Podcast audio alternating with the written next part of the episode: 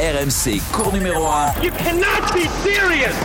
That ball was on the line. Ça sort, c'est fini. La France remporte la Coupe Davis. Vamos Ilya Grandjean.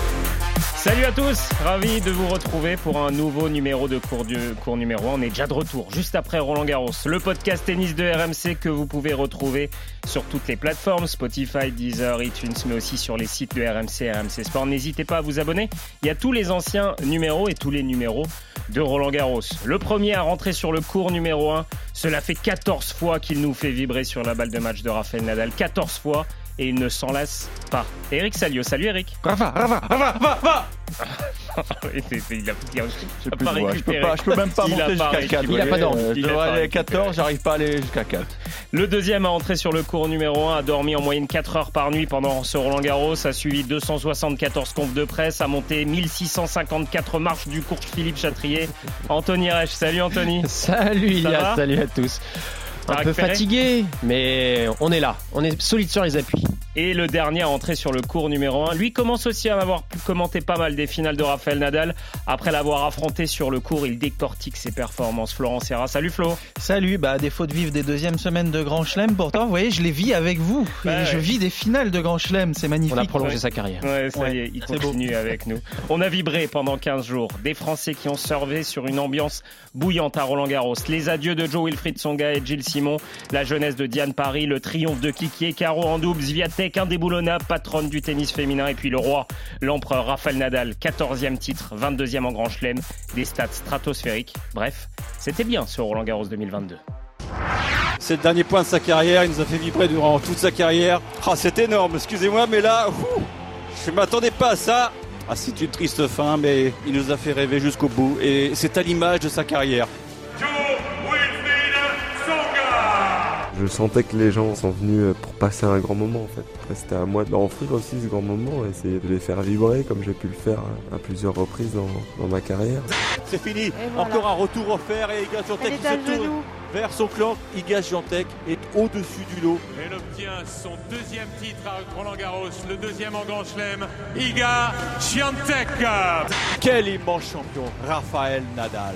Rafa Nadal, Rafa Nadal, Rafa Nadal, Rafa Nadal, Rafa Nadal. Il obtient son 22e titre en Grand Chelem, le 14e à Roland Garros, l'Espagnol Rafael Nadal.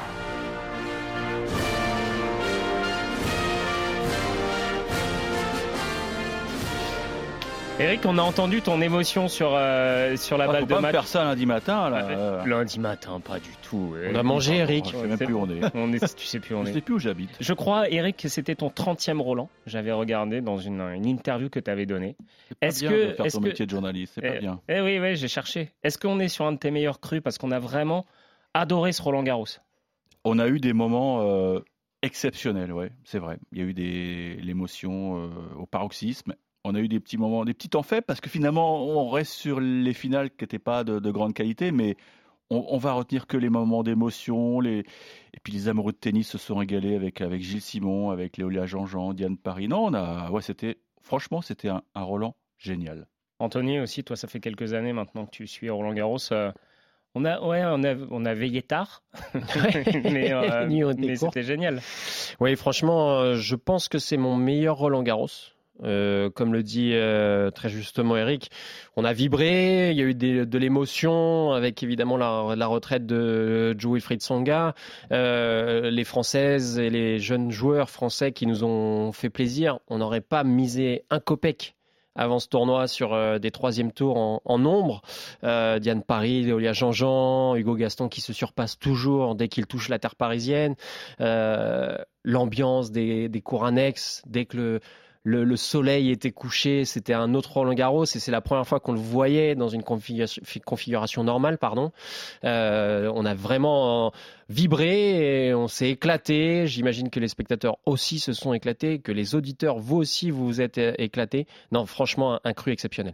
On va revenir sur euh, le plus frais, les derniers moments qu'on a vécu euh, ce dimanche. Le titre de Rafael Nadal, évidemment. Le 14e titre, le 22e en Grand Chelem. J'ai fait quelques recherches sur des statistiques. 14 titres à Roland Garros pour Rafael Nadal. Medvedev a 13 titres en simple. Tsitsipas 8, Rude 8, Alcaraz 5, Roublev 11, Félix Auger-Aliassime 1 et Berrettini 5. Pourquoi je dis ça? C'est parce qu'il y a 7 membres du top 10 qui ont moins de titres que Rafael Nadal à Roland Garros. Il n'y a que Zverev et Djokovic qui ont plus de titres. Eh, Flo, là, je me tourne vers toi, vers l'ancien joueur. Tu connais le circuit, tu connais la dureté des grands chelems. Ça représente quoi de gagner 14 fois Roland Garros C'est c'est pas pensable en fait. Tu te dis, euh, vu tout ce que les autres, euh, déjà, des Sampras, des Agassi, des Borg ont fait avant, tu peux pas te dire, il y en a un qui va gagner 14 fois Roland Garros. D'ailleurs, quel record euh, qui, qui, qui, va refaire ça? C'est enfin, c'est pas possible. Je, je pense pas que ça soit possible de refaire un truc pareil sur terre battue. Il y a, y a, y a oui, trop parce de... que c'est la surface la plus exigeante en plus. Bah oui, c'est la surface la plus exigeante bien entendu, mais bon, la façon dont Rafa a, adopté, a adapté aussi son jeu pour euh, gagner à Wimbledon notamment, et puis pour euh, pour faire ce qu'il a fait en Australie encore, euh, peut-être celui qui qu'il aime le moins euh, cette année, mais c'est c'est surtout 14 fois, mais c'est monumental. Donc, il est content, il a fait comme le Real Madrid, mais le Real Madrid, ils vont sûrement en gagner d'autres encore, mais bon là je j'ai pas de mots pour dire ce qu'il a fait. Je pense que ça sera pas, ça sera jamais refait. Donc c'est pour vous, vous, vous dire ce que ce que ça représente. Je... voilà, on parle pas. Il n'y a pas de mots. Et, et puis 14, 14 c'est le nombre de grands chelems depuis Sampras. Ouais sur toutes les surfaces. Ouais. Mais évidemment l'ocre, c'est juste exceptionnel. Ouais, Rafael Nadal, il est quatrième juste avec Roland Garros des, des, euh, des gens les plus titrés. Puis Sampras les a pas tous gagnés. Non, il a pas il gagné. A pas gagné Roland, Eric, Roland, Eric, ouais, Eric ouais, tu te souviens quand Pete Sampras gagne euh, l'US Open en 2002 contre André Agassi? Oui. Qu'est-ce qu'on dit à l'époque sur ce 14 euh, titres en Grand Chelem, sur ces 14 titres? Oui, bah à l'époque, on se dit tous, ah, personne n'arrivera à 14, voilà. Et, et, très vite, il a été, il a été croqué par euh, par ces champions que, sont euh, Federer, que sont Nadal et, Djokovic. Et maintenant, euh, bon, voilà, Nadal en a deux d'avance, mais la chasse, la chasse est encore ouverte. Et, encore ouverte. Hein, il n'est pas fini hein, le, le, le, combat entre les trois. Enfin, j'ai envie de dire les deux parce que je pense qu'il faut mettre un petit peu Federer de côté, mais Djokovic là, il est, il est retourné chez lui. Il a la gueule de bois. Il a la gueule de bois. C'est une bête blessée. Et, je pense que sa réaction sur le gazon londonien peut être très intéressante parce que, d'ailleurs Goran Ivanic l'a dit dans, une interview à, un site internet, euh, ils n'ont toujours pas compris ce qui s'est passé lors de ce fameux quart de finale qui, était le match pivot de, de, ce, de ces internationaux de France qu'on avait évidemment identifié dès le tirage au sort. Coucou à Quentin Fillon-Maillet au passage.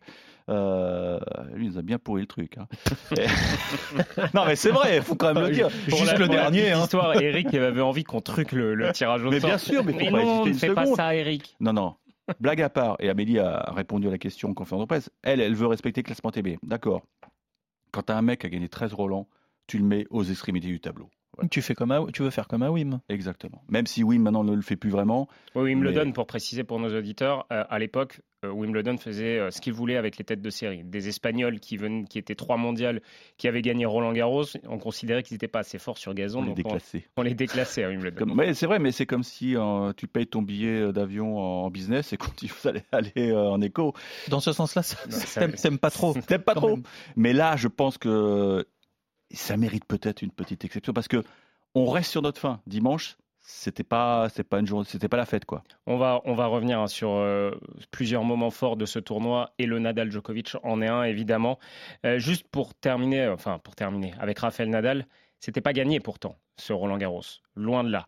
On va écouter euh, Rafael Nadal justement euh, sur son pied avant de développer avec toi, Anthony. Hein, tu as bossé un petit peu, tu as fait des études de médecine là, depuis 3-4 jours sur son pied.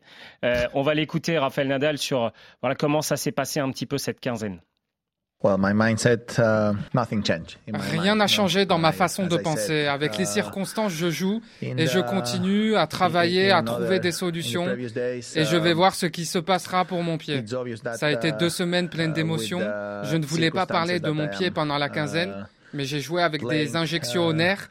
C'est pour ça que j'ai été capable de jouer, mais je n'avais aucune sensation. Une injection anesthésiante, c'est un risque. Je voulais continuer de jouer et me donner une chance. C'était la seule façon de faire. Mais je ne peux pas continuer comme ça. On peut essayer un traitement dans les prochaines semaines. Si ça ne devient pas pire que ça, je vais continuer.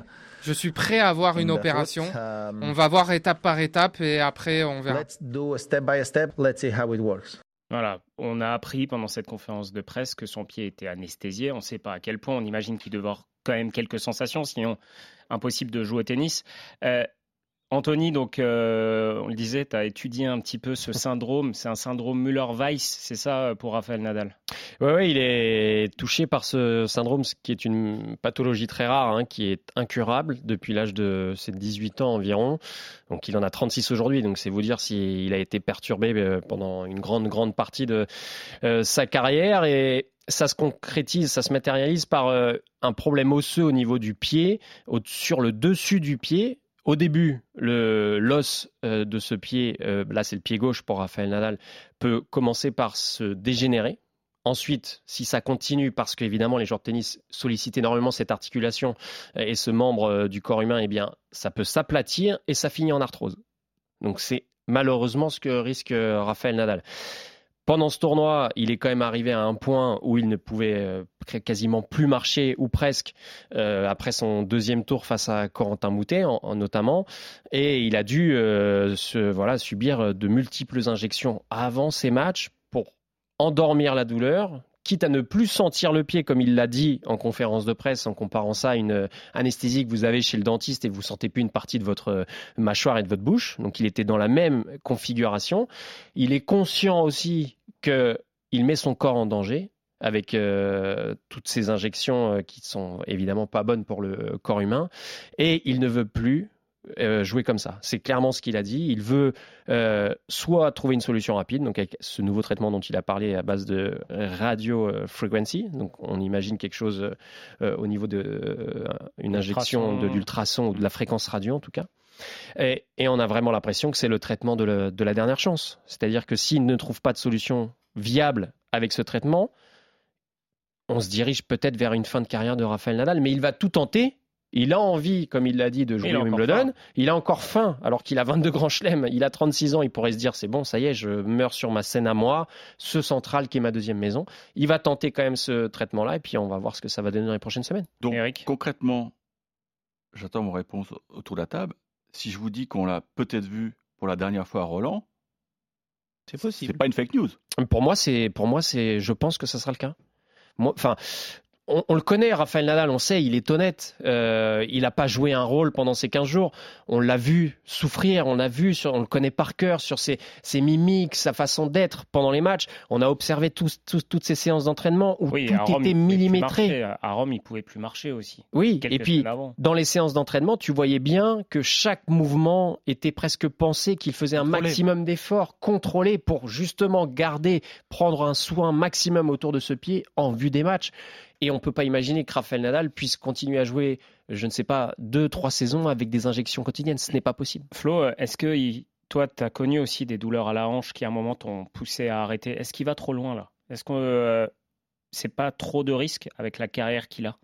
Ce qui serait trop de risque, c'est continuer à jouer sous infiltration euh, tout le temps, comme il le dit, parce que là, surtout en ce moment, on voit ce que ça peut donner avec les infiltrations. Là, euh, si c'est pour plus pouvoir marcher euh, du tout après et puis euh, et puis terminer dans un fauteuil, euh, il n'a pas envie de ça. Il l'a bien dit. Donc c'était une fin parfaite, je disais, de d'arrêter à Roland. C'était c'était beau. Tu égales le Real comme son équipe préférée, 22 grands chelems de longueur d'avance sur sur Novak Djokovic. Et je me suis dit peut-être, peut-être que il va dire parce qu'il en a, il va dire stop parce qu'il en a assez. Mais connaissant, c'est vrai, l'homme, on pouvait, je pouvais me douter aussi que tant qu'il n'a pas tout vraiment tout essayé, encore se faire opérer encore ce, ce, cette, euh, ce, traitement-là, mmh. tant qu'il ne, on lui dit pas il y a plus d'options, il va continuer. tant qu'il y a une option qu'il ne le met pas en danger directement pour la santé, là, oui, mais il continue. Attention, parce que là, on a l'impression qu'il n'a qu'une option. Oui, mais c'est pour ça que je te rejoins, je vous rejoins. Et oui, ce que tu disais, Eric, c'est que si ça ne marche pas, bah c'est, il va dire stop. Il a dit, hein, si ça ne marche pas, il ne fera pas Wimbledon déjà. Il déjà, ne mais plus rejouer avec des piqûres. Ça, il a, on lui a, reposé la question en conférence de presse. Mais là, il n'a pas parlé d'autres options. Pour l'instant, il n'y a que celle-là. Il n'y a que ce traitement euh, et puis euh, prêt à se faire opérer et à avoir euh, ce traitement. Puis il a 36 ans, hein, donc euh, ces jours, enfin, de, de joueurs de tennis pro sont comptés. C'est ce que je disais. Si tu lui donnes encore 6 mois, il faut que tu te reposes pendant 6 mois ou après pour revenir. Les efforts pour revenir sont d'autant plus important que à 37 ans l'année prochaine aussi, il va peut-être se dire bon, faut peut-être pas pousser ou alors il essaiera jusqu'à l'année prochaine et puis euh, mais je le vois pas arrêter comme ça dans le dur tu vois sur un hmm. en boitant à Roland Garros sur une défaite euh, parce que sur un oui sur un même un premier un deuxième ou un troisième tour tu vois c'est ça qui ça collerait pas avec euh, son image. Il y en a pas beaucoup qui ont arrêté en gagnant des grands chelems. C'est super dur. Pete Sampras. L'a fait ouais mais Pete Sampras l'a annoncé presque un an après. Il a pas annoncé le soir le soir même. 2002 j'arrête. Il l'a annoncé presque un an après voilà. Donc ça, on peut, on peut retrouver aussi ce, ce genre de. Oui, peut-être qu'il ne rejouera plus. Il essaiera des, des choses, des traitements, et puis au bout d'un dix mois, il verra que finalement, il n'y a pas de solution viable, durable pour un joueur de tennis de haut niveau. Peut-être que pour un papa qu'il sera et un père et, et, la vie privée, ça sera possible, mais peut-être pas pour un joueur de tennis de haut niveau. Euh, voilà donc pour la quatorzième victoire. Quelle euh, stat complètement affolante. Hein. C'est vrai qu'on a beau le savoir, à chaque fois on se dit c'est quand même assez dingue cette finale donc contre Casper Rude. Rapidement, euh, Eric, est-ce que, euh, sur un mot sur Casper Ruud, hein, c'était sa première finale de Grand Chelem, euh, il avait trop son idole en face de lui? Ouais, c'est bien résumé. D'ailleurs, on, a vu les, images dans le vestiaire où Rafa faisait son petit cérémonial, ses sprints infernaux, et on voyait la tête de Casper Ruud qui, qui jetait un œil sur sa gauche en disant Bon, waouh, qu'est-ce que je fais? Il savait pas quoi faire. Je pense que il n'y a pas de répartie à ça. Mais tu sais pas quoi faire. Hein. voilà. Parce que si tu fais la même chose, il va dire tiens, il, il, se, fout de moi. Et on aurait dit un, junior euh, face à face à un senior et ça s'est vu sur le cours. Même s'il a eu une micro chance effectivement au tout début du deuxième, parce que Rafa n'a pas fait une grande finale sur le plan technique. Tactiquement, il était parfait, mais il y a des choses que ouais, inhabituelles chez lui, des doubles fautes. Euh, bon. Mais il aurait fallu qu'il fasse euh, ce, jeu euh, qu'il aurait pu l'emmener à 4-1 au deuxième. Et là, peut-être qu'on aurait eu un semblant de suspense. Mais à partir du moment où Rafa revient à 2-3 et on a entendu son cri là, là il, avait compris qu'il avait repris l'ascendant sur euh, le Norvégien. C'est terrible. C'était une punition. Il y a 6-3, 1-3 et il ne met plus un jeu, Casper C'est terrible. 6-3, 6-3, 6-0. le match du tournoi, messieurs, Nadal Joko, on est d'accord. Il y a le Nadal Zverev, mais pour toute euh, la dramaturgie aussi. Euh, Flo, le, Nadal Joko, euh, avant d'écouter les supporters qui étaient sur place, voilà, comment tu l'as vécu toi ce match-là? Oui, c'est vrai que j'allais mettre Nadal Zverev devant parce que les deux sets ont été vraiment incroyables. Trois heures, ça se voit jamais. plus de trois heures pour faire deux sets. Ça sera dans ton top après. Ouais, ouais. allez, allez. Mais Même s'il y a quand même le Zverev Alcaraz, mais pourquoi? Parce que c'est Nadal Djoko, oui. Nadal Djoko, c'était la finale qu'on voulait, hein, euh, qu'on attendait. Donc euh, oui, ce match, euh, la manière surtout avec laquelle Nadal a commencé surtout. Alors qu'il avait démarré tellement doucement contre Félix Auger-Aliassime, et là, tu le vois démarrer comme ça, 6-3, 3-0 il mettait des, des, sacs dans tous les sens avec le coup droit, le lasso euh, qui partait partout. Euh, il faisait presque pas de faute. Et, et puis pourquoi? Parce que je me suis dit à 3, quand Djokovic fait 3-3 et gagne le second, je me dis ça va faire comme l'année dernière. Il va, il va avec le pied, bien sûr, parce qu'à chaque fois ça nous revenait à la tête, hein, le pied. Il va forcément flancher. Donc Djoko, qui, est plutôt bien physiquement, tu te dis il va encore jouer quelques années aussi quand même avec Djokovic. Quand tu le vois frais comme ça, tu te dis ben, il va passer devant. Et puis non, il en remet une couche euh, quand même au juste après. Ce, début de troisième set là, il est monumental là. Quand euh, tout de suite il perd, tu vois le, set, et là il en remet une couche et non, il repasse devant. Après, il doit y avoir 5-7. Mais il a deux balles de 7, Il doit y avoir 5-7. Il, sert pour le 7. Pas bien. voilà, il, joue, pas bien. Donc, c'est rare. Hein Ivanovic l'a dit. Il, comprend pas ce qui s'est passé. Il comprend pas comment son son, son poulain a, pu, a pu passer à côté parce que L'enjeu était peut-être trop fort pour Djokovic, je sais pas, euh, mais c'est la pression du public, Eric? Je sais pas. Ça a joué, ça a joué un rôle énorme. Mais euh, d'ailleurs, euh, Goran Ivanovic était, était, en colère. Il dit c'est pas normal qu'il y ait 90% ou 99% du public qui soit derrière Nadal. Mais voilà, mais c'est et c'est pour ça que je reste sur ma fin. il a les clés de du châtrier, Nadal, et ça, ça change tout. Hein, euh, moi, moi, je reste sur ma fin sur ce match. J'aurais voulu le voir le cinquième. C'est pour ça qu'il est, il est, il, est top. Tard, hein, mais ouais, ouais, fallait y aller. mais, mais non, mais il y a celui-là, mais il y a eu le Nadal, Félix, Auger Aliassim, une nouvelle génération qui arrive est top aussi. Donc, tu vois, 3, 3, 4 matchs là Tu sais voilà, on l'avait tellement, on l'avait tellement coché ce match-là, et puis finalement, on n'a pas été déçu parce que le combat a eu lieu. Mm. Il a duré plus de 4 heures en 4-7, et ça a été un bonheur pour 15 euh, 000 personnes aussi, ceux qui étaient présents sur le cours. Franchement, c'était un match, mais tout simplement incroyable, émotion partout. On pensait tous un cinquième set, mais Nadal, hein, toujours un dieu malgré son âge. C'est un génie en fait, hein, ça se décrit pas, c'est un génie. Fatigué, mais on est content d'avoir assisté à ce, euh, à ce match historique. Un match extraordinaire, inoubliable, et bravo Rafa, bravo deux, les deux, deux grands champions. Et bon, waouh. Ouais, waouh, c'était un peu ce qu'on a dit aussi. Eric, raconte-nous rapidement. Il est 1h30 du matin quand ça se termine. Euh, il n'y a plus de transport. Il y a 15 000 personnes qui sortent en même temps. Ça aussi, c'est un moment qu'on n'oubliera pas. Ouais, alors là, il y, a eu des petits déficits au niveau de l'organisation, mais à la rigueur, euh, on s'en fiche. Hein. Les gens qui étaient là, euh, bon, ils avaient les moyens de se payer un ticket. Bon, bah, ils ont peut-être payé euh, cher leur taxi du retour, mais bon, il faudra, tirer les sons de, cet échec. Mais non, ce qu'on retient aussi sur le plan personnel, c'est que la réactivité de notre radio, quoi, parce que on avait, bon, c'était, un truc qu'on avait anticipé, mais quand on vous dit dans la journée, les gars, si à minuit, si, si le match est en cours, on fait une intégrale tennis, bah, on se dit voilà, euh, on n'est pas pour rien la, radio numéro sur le sport. Et avec Amandine, euh, on s'est éclaté pendant, bah, pendant 90 minutes parce que après ça a débordé, on a fait le discours, tout. Et je sais que ça, ça a été entendu dans le monde entier. Hein, euh, et là, je dis pas de bêtises, puisque avec Nico Jamin qui avait lancé un hashtag, euh, on a eu même des, auditeurs qui nous appelaient pour dire c'est génial ce que vous faites? Donc euh, non, c'était un moment d'exception. Ça, ça valide, je trouve, la night session à la française, même si bon, il y a plein de petits défauts à côté, mais il y a une acoustique dans ce stade qui est juste fabuleuse, je trouve.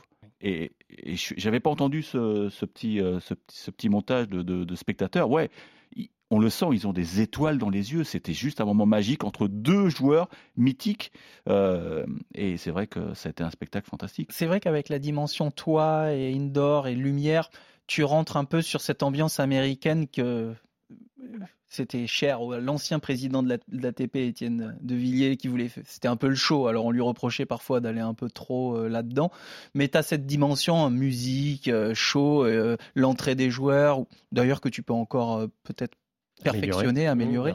mais ça donne cette ambiance, euh, ouais, chaud et, ce que les gens d'ailleurs Roland a gommé son retard sur l'Australien sur plein de trucs, hein. et sur l'US. Sur ça notamment.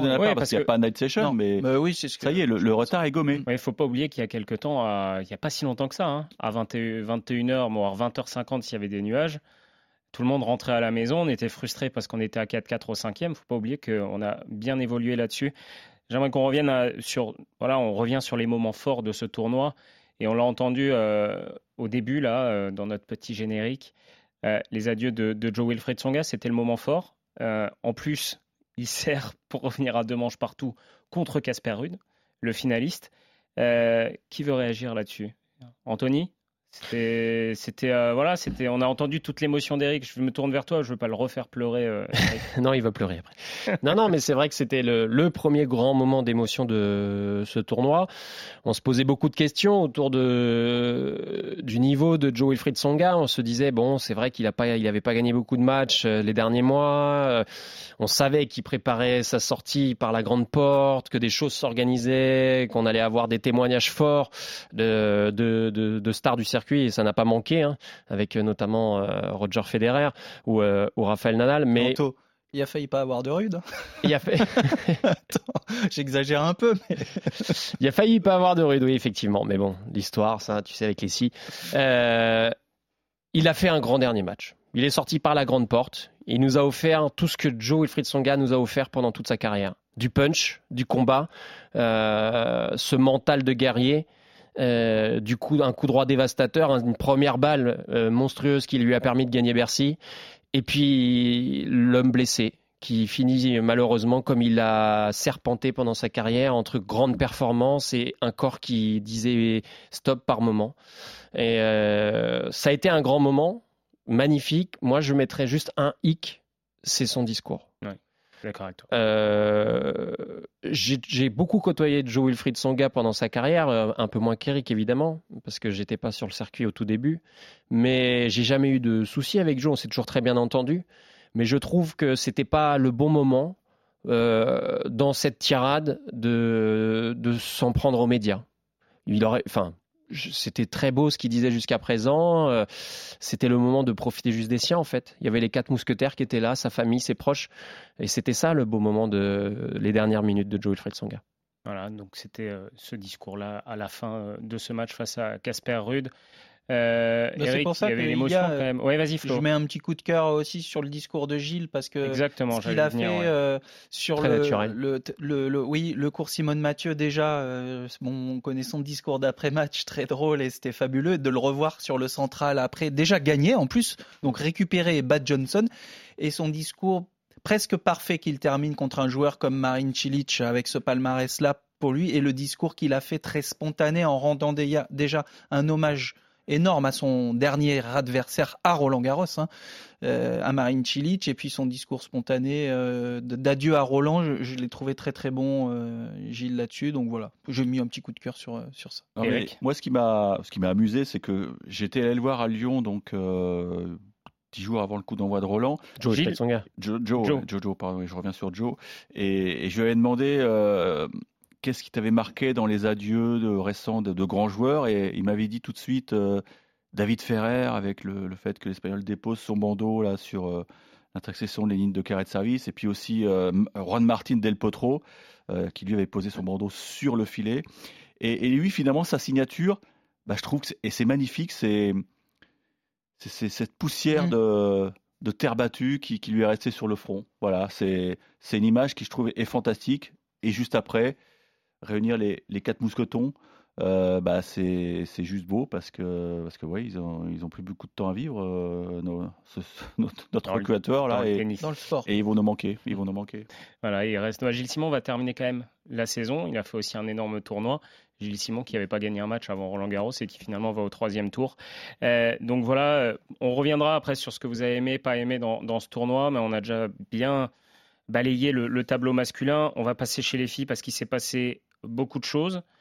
Mais la patronne, elle s'appelle euh, Igaz Swiatek. Avant de voir avec vous, euh, on, va, euh, on va écouter la, la numéro 1 mondiale, la gagnante, sur le fait de gérer la pression. Elle était tellement attendue, elle a répondu présente. En fait, c'est la partie la plus difficile de ce métier parce qu'on voit sur les grands chelems qu'il y a beaucoup de surprises qui peuvent arriver et ce n'est pas facile de gérer toutes les ambiances différentes et la pression. C'est à chaque fois la même chose, mais pour moi, j'ai senti cette pression um, et je me suis dit que ce qui est le plus dur, c'est de ne pas y penser trop, de suranalyser les choses et de penser aux chiffres et à la probabilité de gagner ou pas. Après une quinzaine ici, ça a été difficile, mais j'ai beaucoup travaillé et je me suis améliorée et c'est aussi quelque chose dont je suis fière also Eric, avant ce tournoi, on se demandait euh, qui pouvait battre euh, Iga Swiatek. Bon, toi, tu avais dit Amanda Anisimova. Bon pronostic. C'est raté. Euh, donc, voilà, bon. Flo avait, Flo, C'est pas ma faute si elle a eu une crise de panique. Attendez, elle a eu une crise de panique. Ah, Florent Serra avait dit Simona Alep. Ouais, raté Flo, complètement raté. Eh, non mais on, se posait la question, est-ce que c'était pas elle son principal adversaire?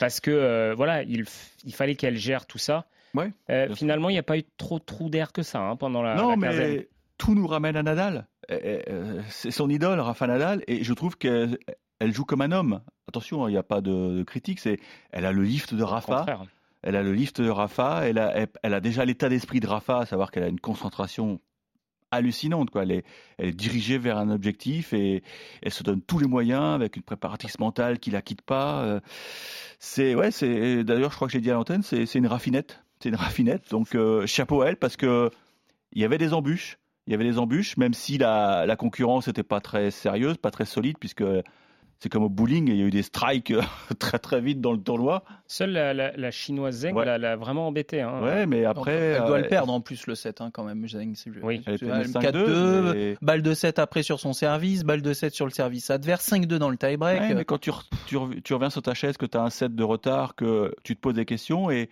Et Zeng l'a expliqué après en conférence de presse, elle était un peu amoindrie euh, physiquement parce que bon voilà, elle avait ses, ses règles, c'est un problème typiquement féminin. Et c'est dommage parce que là, là, on aurait pu voir une nouvelle sensation. Puis elle s'était fait strapper la, cuisse aussi. Elle avait des crampes dues à D'accord, menstruations. Euh, et, c'est vrai que Zeng, euh, en termes de déjà le premier service, souvent à 180, il faudra surveiller tout, faut la surveiller. ses frappes de balle à plat et même son ses glissades, même si elle préfère le dur, ça se voit je pense que c'est une fille qui peut être dangereuse. Et puis 19 ans. Hein. Et puis son âge exact. Voilà, Anthony, on, on, a souvent pas critiquer, mais pointer le manque de, de, de concurrence, de rivalité. Est-ce que le tennis féminin se dirige vers de meilleures années? Parce que là, voilà, c'est à sens unique, il n'y a pas énormément de suspense. Euh, Zeng, on en parle. Coco Gauff, la finaliste. D'ailleurs, Alep, Alep perd contre Zeng. Hein, je, précise juste en 3-7. Hein. Florent, tant pis pour Simona, c'est dommage. Mais non, mais voilà, on, voilà, on, s'est un peu ennuyé parce qu'il n'y a pas de gros matchs, pas de gros combats. Euh, Zviatek encore en finale, ça dure une heure. Euh, c'est le problème là pour l'instant dans le tennis féminin. On en a déjà parlé après la retraite de Ashley Barty. Mais oui, c'est le gros problème, c'est-à-dire que effectivement, pour rendre attractif un circuit, il faut pas un, mais deux, voire trois Golgoth. Et là, aujourd'hui, il n'y a que la polonaise Iga Świątek. Et on a l'impression que derrière, euh, elle roule euh, vraiment à deux fois moins vite les autres filles, même s'il y a des jeunes joueuses qui, ont, qui sont prometteuses. Effectivement, Coco, c'est plein de talent, mais elle n'a pas réussi à vraiment l'embêter sur la finale. Zeng, c'est aussi quelque chose. Il y a des promesses, il y a d'autres jeunes joueuses qui peuvent peut-être frapper fort dans les prochaines années, mais on a l'impression quand même que, vu la série d'invincibilité d'Iga que ce règne-là va durer un petit moment. Et le tennis féminin en est là aussi parce que, il faut le dire, Ashley Barty n'est plus là.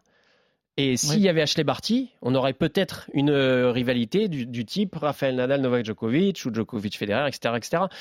Et, et Ashley Barty, elle est partie parce que, il faut le dire aussi, les prize money du tennis féminin sont monstrueux. Elle s'était sentie saturée, mais elle pouvait se permettre d'arrêter. Et ça, c'est un fait. Euh, il manque un maillon ou deux dans ce tennis féminin qui pourrait permettre de le rendre attractif globalement. Et il va falloir patienter un petit peu euh, pour trouver euh, vraiment la rivale de, de Oui, parce que la numéro 2 en ce moment, euh, depuis ce lundi, c'est Annette Kontaveit. Eh Paula Badoza est, troisième, des noms que le grand public ne connaît pas forcément. Et puis c'est Julien Reboulet, notre confrère de l'équipe, qui a sorti cette stat. C'est que Kontaveit et Badoza, si vous cumulez leurs points, elles en ont moins que Iga Swiatek. Ça veut dire que voilà, elle a 4000 points d'avance. Le trou est abyssal. Le trou est énorme dans ce, dans ce tennis féminin. Euh, Eric, il faut aussi euh, peut-être euh, combattre la, frustration des, des finales courtes faut tenter des choses, quoi. Faut tenter des paris. ça, euh, tient à cœur, Bah oui. Non, mais, elle a raison aussi. Amélie Mauresmo en a parlé. Amélie en a parlé. elle a dit euh, finale en 5-7. Bien sûr. Elles en sont capables.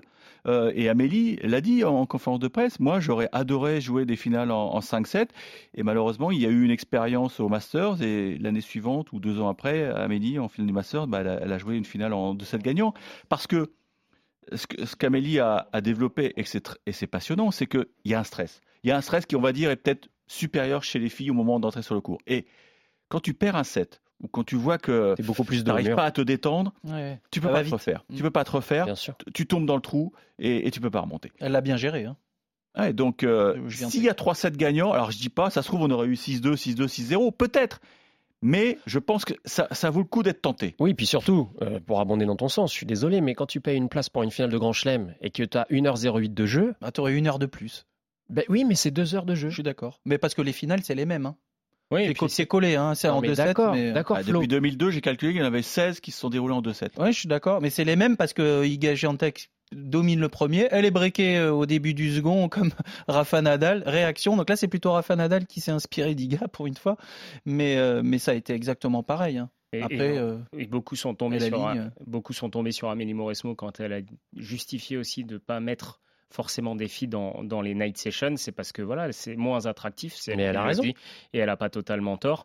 Et euh, surtout que voilà, si un match dure une heure et que vous avez payé cher, hein, parfois les, les, places en night session, c'est plus de 100 euros pour un match. et tout en haut du central. Et tout en haut, ouais, en bas, on n'est pas 170 euros. on n'est pas si le match dure une heure, euh, ça va pas plaire aux supporters. Est-ce qu'on comprend très bien euh, C'est l'heure de passer au bilan, messieurs. Alors on l'a déjà fait pas mal. Je vous ai demandé de regarder un peu ce que vous aviez aimé et ce que vous n'aviez pas aimé dans ce tournoi. Je me tourne vers toi, Florent. Oui. Alors déjà, qu'est-ce que tu as aimé, ton coup de cœur dans ce, dans ce tournoi? Coup de cœur tennistique, c'est la nouvelle euh, génération là. Je, ils m'ont ils m'ont quand même beaucoup plu. Euh, on a quand même des petits Français, mais surtout ouais, international. Oui euh, ben Rude qui fait sa première finale aussi, euh, les, Alcaraz qui, quand même euh, a, fait un super match contre Zverev et donc cette, cette nouvelle génération qui ben, qui montre quand même des choses. Félix Auger-Aliassime enfin là qui est tout près de sortir aussi. Vous voyez, euh, euh Raphaël Nadal et ils ont montré enfin de, de superbes choses comme ça en Grand Chelem et défier en défiant Djokovic, Nadal et tout. Donc j'ai trouvé que sur ce Roland, il y a eu de, des choses relativement intéressantes. Et puis le deuxième plus euh, extra tennis, c'est la manière dont Mauresmo a, a, géré un petit peu les petits trucs qu'il y a eu sur la night session et euh, avec les différents diffuseurs et tout. Je trouve qu'elle a, elle a bien réussi à gérer ça. Donc j'ai bien aimé, euh, j'ai bien aimé ces, ces petites choses-là tennistiques. Est-ce que t'as pas aimé? Bah, La finale. la les, finale. les finales ou, ou la finale, messieurs? Oui, euh, plus plus la, la, la, finale messieurs. Hein. Oui, un petit peu déçu de, de, la finale dames aussi, parce que c'était très rapide, comme le disait Anthony, 1h08. Mais, mais la finale homme, euh, oui, 6-3, 6 Et le fait qu'on ait eu cette partie de tableau très déséquilibrée, donc ça va de pair avec cette finale où qui a défilé. Mais on l'avait, on en avait parlé avant, hein, on n'a pas été surpris. Et... Ah non, il y avait Nadal, Djokovic, Zverev, Alcaraz dans la même partie de tableau. Donc pas aimé, vrai que, euh, et Tsitsipas lui est sorti assez vite. J'ai pas aimé parce que tu sentais pas qu'il pouvait se passer quelque chose et que c'était pas spécialement spectaculaire à voir et que c'était plus quelque chose d'usure et tactique et donc d'usure euh, peut-être pas physique, mais d'usure mentale, parce que tu sens qu'il il, amène l'autre à se dire j'ai aucune solution, donc euh, et donc à lâcher, à plonger. Donc voilà, voilà ce que j'ai pas aimé. Anthony, ce que tu as aimé dans ce tournoi? Moi, j'ai beaucoup aimé euh, Roland Garros la nuit. Euh, c'était la première fois qu'on voyait Roland en configuration normale, avec du public nombreux dans les allées, des annexes, des cours chauds bouillants. Euh, on entendait des clameurs, le soleil se couchait, on avait des lueurs magnifiques, des lumières incroyables, et, puis des ambiances incroyables. Ça, c'était vraiment, je pense, un moment euh, vraiment très fort de ce tournoi. Mon, deuxième petit plus pour moi, c'est Diane Paris euh, et Léolia Jean-Jean. Euh, Diane Paris J'en parce ai que demandé un et chacun va m'en donner deux. Je sens. Ah oui, mais tu, tu, peux pas passer, tu peux pas passer à côté de Diane. Et eh ben alors, je te laisse, je te laisse voilà. moi, pour moi, Diane Paris. Ouais. C'est la tenante du titre au premier tour. Voilà, et qui a un tennis vraiment incroyable. Je la connais depuis quelques années. J'étais allé la voir il y a deux ans et demi à l'entraînement. Vraiment un un très grand talent en espérant qu'elle continue comme ça à travailler, ce qu'il faut qu'elle trouve encore le curseur juste pour gagner des matchs et ne pas seulement bien jouer. Et euh, ce que tu n'as pas aimé? Ce que je n'ai pas aimé, difficile. Euh, je dirais comme ça, peut-être, euh, moi, c'est le discours de Joe Wilfried Songa qui m'a chagriné. Ok, tu nous as dit pourquoi tout à l'heure euh, dans, dans, ce podcast. Eric, à toi, ce que tu as aimé. Donc, on tu nous as spoilé. Léolia Jean-Jean? Ouais, parce que pour moi, ça ressemble à un conte de fées des, temps modernes. C'est une jeune fille qui était très forte, 12, 13, 14 ans, qui a été stoppée brutalement par une grave blessure au, genou, donc tous les, tous les contrats euh, ont été euh, abandonnés et, et, je pense qu'à un moment, elle, elle, avait tiré une croix sur, sur le haut niveau. Et puis, il y a eu, il y a, un an et demi, euh, un petit tournoi en France à Poitiers. Elle s'est dit, tiens, finalement, je suis pas si loin que ça. Et elle tente sa chance. Elle repart de quasiment de zéro. Je crois qu'elle était 1191e mondiale en janvier 2021. Et puis là, c'est ouais, c'est un conte de fées parce qu'elle elle, bat deux tours, elle franchit deux tours, elle bat une top player et puis surtout euh, maintenant elle peut vivre de, sa passion parce que grâce au prize money, je crois qu'elle prend 100, 120 ou 128 000 euros. 125 800 euros. Voilà, c'est c'est merveilleux. C'est merveilleux et, j'aime bien ce, ces petites histoires où une fille qui était peut-être destinée à à végéter, à faire des, des CNGT. Bah, maintenant, elle, est dans la cour des grands. Là, cette semaine, elle joue à Zatogenbosch, elle va faire les caïfs de Wim. Je suis sûr qu'on la reverra sur, sur d'autres grands chelems parce que en plus, elle a un talent fou. Quoi. Mm. est ce que tu n'as pas aimé? Ce que j'ai pas aimé, c'est la malhonnêteté de, de nos confrères euh, étrangers, notamment les anglo-saxons, qui, qui, sont tombés sur Amélie Mauresmo parce qu'Amélie a juste dit la vérité. Euh, oui, les night sessions, c'était déséquilibré, mais comme l'a dit Anthony, euh, Amélie, elle réfléchit avant de programmer des matchs. Et si tu mets Ziatex au premier, deuxième tour, tu t'exposes à, à une réaction assez virulente du public français qui n'est pas le dernier pour, euh, pour hurler des remboursés ou pour siffler. Donc euh, oui, les, les filles sont pas au niveau. Donc euh, faut changer des choses. Soit on avance le coup d'envoi des night sessions et on essaye de, mettre, de, de coller deux matchs, un match homme, un, un match féminin. Soit on mettra plus de matchs féminins et on complète pourquoi pas avec un, double ou pourquoi pas Mansour Barami. C'est un vrai spectacle. Mm, euh, mais euh, j'ai pas aimé. J'ai pas aimé et d'ailleurs Amélie n'a pas aimé non plus et je souhaite à, mes consoeurs anglais, à ma consoeur anglaise, je ne vais pas la citer, de ne pas croiser la route d'Amélie. Ça pourrait, ça pourrait déboucher. Euh, on pourrait installer un ring de boxe. Oh non, peut-être pas quand même, Eric. on, l'a croisé. Ça serait beau sur le sur le Châtrier dans la nuit avec les lumières, le toit, l'ambiance. Hein, il y aura de la boxe. Hein, c'est vrai que mais on a croisé hier Amélie Mauresmo. C'est vrai que ça lui a pas plu du tout. Euh, le, on aurait pu mettre euh, Christina Mladenovic et Caroline Garcia qui ont gagné le, double. Oui, on te le laisse. On, te le laisse. Il y a, tu étais, tu étais présent aussi. Euh. J'ai mon coup de cœur euh, personnel, mais il y a, il y a le, double féminin. Bravo à elle. Hein, sa deuxième fois qu'elle remporte ce tournoi. Euh, elles ont été portées par le public aussi, qui est venu assez tôt en nombre. Et ça aussi, on peut saluer Emilio Mauresmo d'avoir ouvert les portes du cours Philippe Chatrier à tout le monde. Aussi coup de cœur pour Gabriel Debru, le jeune français, le jeune grenoblois qui gagne le simple junior. Non, moi mon coup de cœur. ça, ça fait trois là. Non, non, non, ça c'est pour les Français. Non, mon coup de cœur, c'est enfin c'est c'est aussi un, un, grosse pensée pour Alexander Zverev quand même parce que euh, il faisait un match de titan face à Rafael Nadal, trois heures de jeu et on a tous vu les images de sa cheville et on peut pas imaginer déjà à quel point ça fait mal, ça c'est certain. Il parle de plusieurs ligaments euh, déchirés, mais surtout voilà, il jouait le tennis de sa vie. Alexander Zverev, il était constant même si contre Puis tu, tu sens qu'il peut s'améliorer encore. Ah oui, il surtout. peut être très dangereux et ça fait des années qu'il est en dents On se souvient de sa finale face à Dominic Thiem à l'US Open où il passe complètement à côté. Ça gomme un peu euh, l'image d'Acapulco, tout ça. connaissant bien son père et pour avoir joué plusieurs fois son frère, par contre, c'est vraiment une famille cool. Euh, et puis le papa, j'aime beaucoup le, papa d'Alexandre, toujours euh, très respectueux. Il bronche pas dans les tribunes, jamais un mot plus haut que l'autre. Comme le papa de Tsitsipas, pareil, tout pareil. Non, mais le papa de Zverev était absent depuis quelques mois. Euh, il, était, il, était, un peu malade, donc c'est pas un hasard s'il rejoue le meilleur tennis de mm. sa carrière euh, sous les yeux de son papa. Et euh. puis le cri était glaçant. Franchement, depuis les tribunes. Euh, ça, je, suis content de ne pas l'avoir entendu. Ouais, nous, On était ensemble et je suis d'accord avec toi. Et finalement, je suis content d'avoir été au commentaire parce que je crois que j'en aurai encore des frissons. C'est Amandine S qui nous racontait ça, notre consultante qui était dans le clan d'Alexander Zverev. Elle avait des, des Elle est toujours bien placée. Elle, elle hein. est toujours bien placée. Amandine, on l'avait vu faire des câlins à Christina et Caroline après le double. on la salue d'ailleurs, Amandine S, mais elle nous disait elle a été complètement retournée par le cri. Et même nous, à l'autre bout du terrain, on l'a entendu. Euh, et son frère, justement, a dit Sacha, c'est son surnom, ne pleure jamais. Et là, il est tombé en larmes. C'est à quel point c'était, ça devait être euh, douloureux pour lui. Euh, ça restera aussi une des images fortes de ce Roland Garros. En tout cas, on, a, on s'est fait plaisir. On a vibré pendant ce Roland Garros.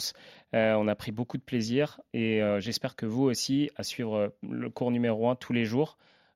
ah, ce que j'ai pas aimé Ah oui, quand même. Ce que j'ai pas aimé, je, je vais copier Anthony, j'ai pas trop aimé le, discours de Joe Wilfried Songa, parce que tout était parfait, en fait, jusqu'au discours. Non, mais c'est vrai. C'est bien, on va, lutter pour l'avoir ici, les gars. Bravo. Bravo. Non, mais c'est vrai, c'est vrai, euh, c'est dommage. Parce que, en fait, euh, on avait les larmes aux yeux. C'était, euh, c'était, c'était une super cérémonie. Et puis, c'est vrai que, bah, parce qu'on est visé aussi. On est visé et qu'on n'a pas trouvé ça forcément légitime. Euh, sur son discours. Bref, on va pas épiloguer, c'est comme ça, et puis c'est pas très grave au final. Euh, merci. Florent, merci Anthony. C'était un plaisir. Avec plaisir. Merci. Aucun, sport ne peut s'asseoir à la table du tennis, on est d'accord. Ouais, aucun sport qui peut s'asseoir à la place du tennis pour nous faire vivre de telles émotions? Merci à Kylian Verov, merci à Julie Derue qui ont permis la conception de ce podcast, de ce cours numéro 1. Passez une excellente journée. Et là, bah, on revient que dans une semaine. Hein. C'est fini. Oui, un peu de repos, Eric. On va, dormir. on va aller dormir un peu. Merci à tous de nous avoir suivis. N'oubliez pas, un cours numéro 1, vous le retrouvez partout, les anciens numéros. N'hésitez pas à vous abonner. Passez une excellente journée sur RMC. Ciao. RMC, cours numéro 1.